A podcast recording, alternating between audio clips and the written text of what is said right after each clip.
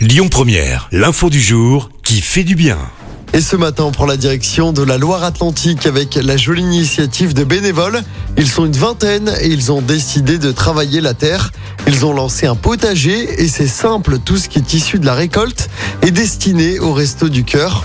En tout, ils se sont fixés l'objectif de récolter 25 à 30 tonnes de légumes, aussi bien des pommes de terre que des betteraves, poireaux, oignons, courgettes ou encore choux, qui vont être distribués sur trois sites différents. À terme, le but est de se rassembler sur une parcelle d'un peu plus de 3 hectares. Désormais, le président des Jardins du Cœur, comme se nomme l'association, espère attirer d'autres bénévoles. Écoutez votre radio Lyon Première en direct sur l'application Lyon Première, lyonpremière.fr et bien sûr à Lyon sur 90.2 FM et en DAB+.